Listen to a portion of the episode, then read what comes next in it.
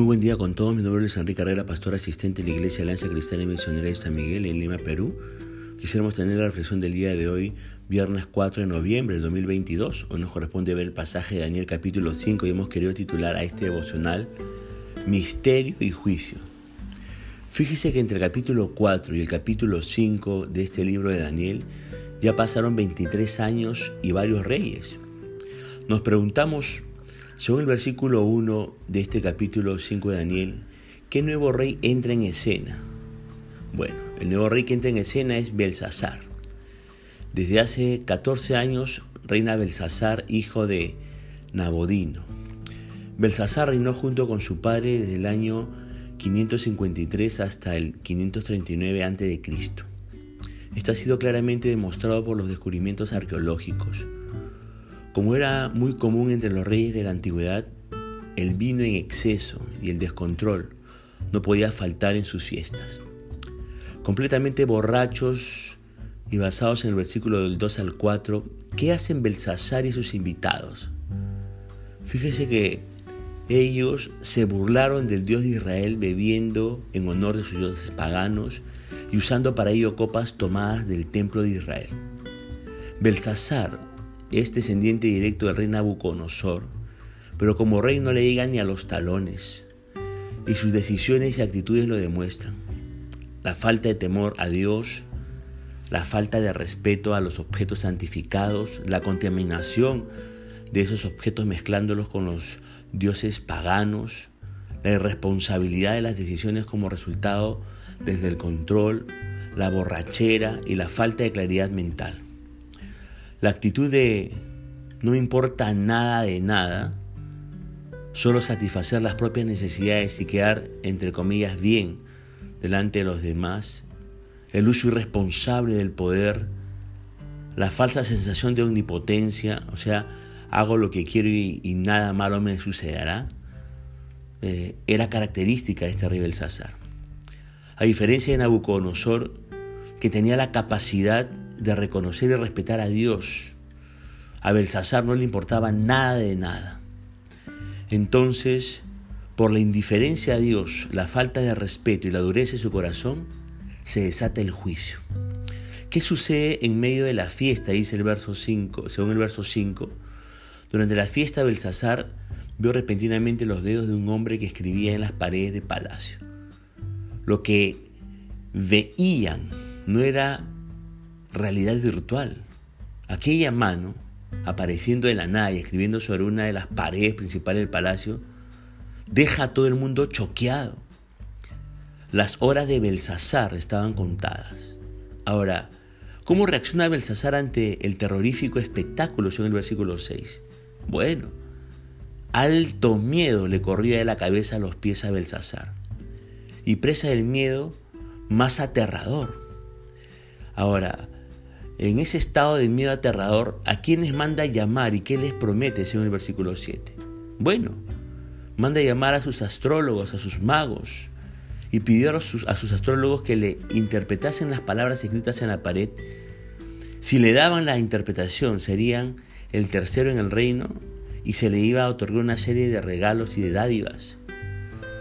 Nabodino el rey principal y Belsasar el segundo al mando. Por lo tanto, la persona que pudiera leer la escritura y revelar su significado quedaría como el tercero en poder sobre todo el reino. Obviamente, eso nunca llegaría a cumplirse porque Belsasar y Nabodino no pasarían de esa noche.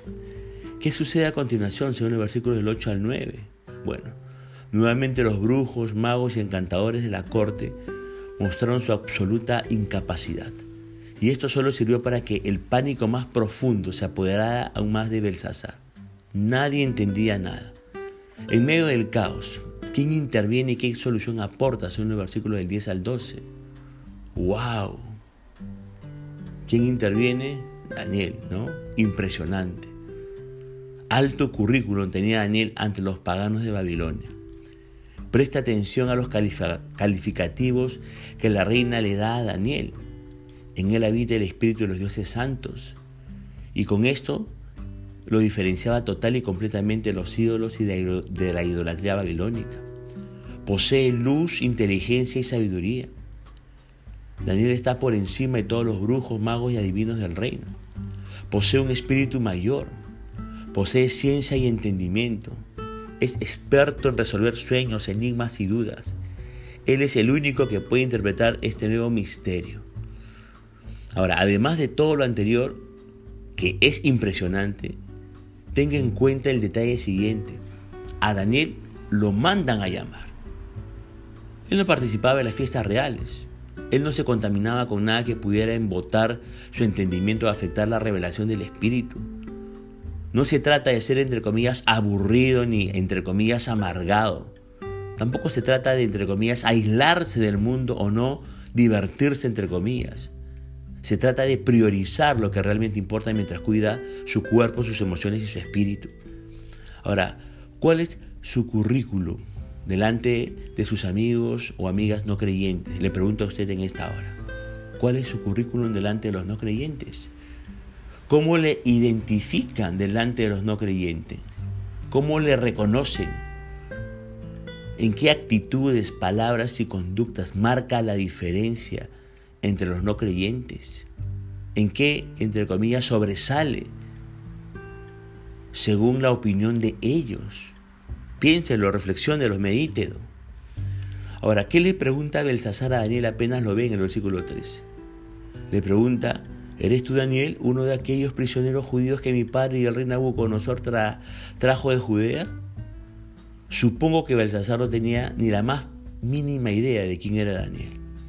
O sea, era la primera vez que lo veía. Durante los 14 años de su reinado nunca había tenido un encuentro con Daniel. Esta era su primera vez.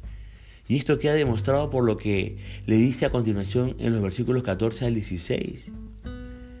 Ahora, uno se pregunta, ¿de quién lo oyó? Bueno, de la reina, que minutos antes había hablado con él y le había contado de la existencia de él. Hasta ese momento Belsasar ni lo registraba. Tener en tu reino a alguien como Daniel y durante 14 años no, no tenerlo en cuenta para absolutamente nada, habla de la necedad de Belsasar, de su ignorancia y de su soberbia. Imagínese, por ejemplo, que es líder y tiene en su ministerio a alguien como Daniel y no lo tiene en cuenta, no lo registra, no le da lugar, no lo hace participar de nada y ni siquiera sabe que existe. Qué desperdicio, ¿verdad? Ese, entre comillas, desconocimiento. ¿Cómo habla de usted? Esa indiferencia, entre comillas, o descuido. ¿Qué dice de su liderazgo? Por eso si Dios pone en su camino a lo mejor de lo mejor. No lo tenga entre comillas calentando sillas. No lo confine al anonimato y tampoco se sienta amenazado por él o por ella. Dele espacio, guíelo, supervíselo. Permítale desarrollarse y crecer aún más. Lo bendecirá y será de bendición para todo el ministerio. Ahora, ¿cómo le responde Daniel en el versículo 17? Daniel le dice a Belsasar ante su ofrecimiento de, de dádivas, Quédese su majestad con sus regalos y ofrézcale a otro el honor de estar en su palacio. Yo le explicaré de todos modos a su majestad lo que quieren decir las palabras escritas en la pared. A Daniel sabe que no lo motivaban las recompensas materiales. Toda su vida se había caracterizado por hacer lo correcto. Ahora, al rechazar los regalos, Daniel no estaba siendo irrespetuoso, sino consciente de que se estaba volviendo viejo. Sabía que los regalos no le, no le servirían de mucho. Además, ser el tercero en rango en un reino que estaba por ser destruido no era un gran incentivo. Daniel quería mostrarle al rey que su interpretación era imparcial. Hacer lo correcto, ¿sabe qué? Debe ser nuestra prioridad. No tratar de obtener poder o recompensas o favores. Entienda eso, por favor. Por eso le pregunto, ¿ama usted tanto a Dios que hace lo correcto aunque implique renunciar a recompensas personales? Espero que sí. Ahora bien, recuerde que durante 14 largos años Daniel no fue, no fue tenido en cuenta para nada, de nada. Belsasar lo ignoró completamente. ¿Cómo reaccionaría usted ante la ignorancia por 14 años? ¿Qué haría usted? Muchos, ¿sabe qué? Se ofenden y están resentidos y dolidos porque nadie los tiene en cuenta para nada. Viven enojados con los líderes, viven quejándose de los pastores, postean en las redes sociales sus quejas y buscan llamar la atención por todos lados tratando de demostrar cuán desagradecidos son los demás con ellos. Tal vez sean muy espirituales y amen mucho a Dios, pero emocionalmente hablando, emocionalmente hablando, son muy inmaduros. Daniel no reacciona así. Él no se hace el ofendido, no está resentido. Daniel tiene muy en, claro a quién sirve. Él no sirve al rey, él sirve a Dios. Aunque nunca fue tenido en cuenta antes, ahora, cuando lo mandan a llamar, él acude sin problemas. Y esto habla de un corazón sano. Pero, además, al rechazar la, entre recompensa desesperada del rey, deja bien claro cuáles son sus auténticas motivaciones. Él no busca dinero, no busca fama, no busca poder, no los necesita. Un corazón sano y una actitud santa hacen que Daniel siga siendo diez veces mejor que todos. Por eso le pregunto a la altura de este devocional, ¿cuáles son sus motivaciones? ¿Qué le, ¿Qué le mueve a hacer las cosas que usted hace? ¿A quién sirve? ¿Para quién hace lo que hace? Si nadie le tuviera en cuenta para nada, ¿seguiría amando a Dios y sirviéndole? Ahora bien, basados en el versículo 18 al 21, ¿qué le recuerda a Daniel a Belsasar del reinado de Nabucodonosor? Fíjese, ¿ah? le recordó el orgullo de Nabucodonosor y su consiguiente humillación, y le hizo notar que la burla contra el Dios de Israel mostraba que no había aprendido nada de la experiencia de Nabucodonosor. Y fíjese, con frecuencia los reyes mataban a los mensajeros que llevaban malas noticias. Pero, pero Daniel no tuvo miedo de decirle la verdad al rey, aunque no le gustara. De igual manera, nosotros debemos tener la misma valentía que tuvo Daniel para decir la verdad bajo presión. ¿Se dio cuenta? Durísimo, sin pelos en la lengua, sin filtros.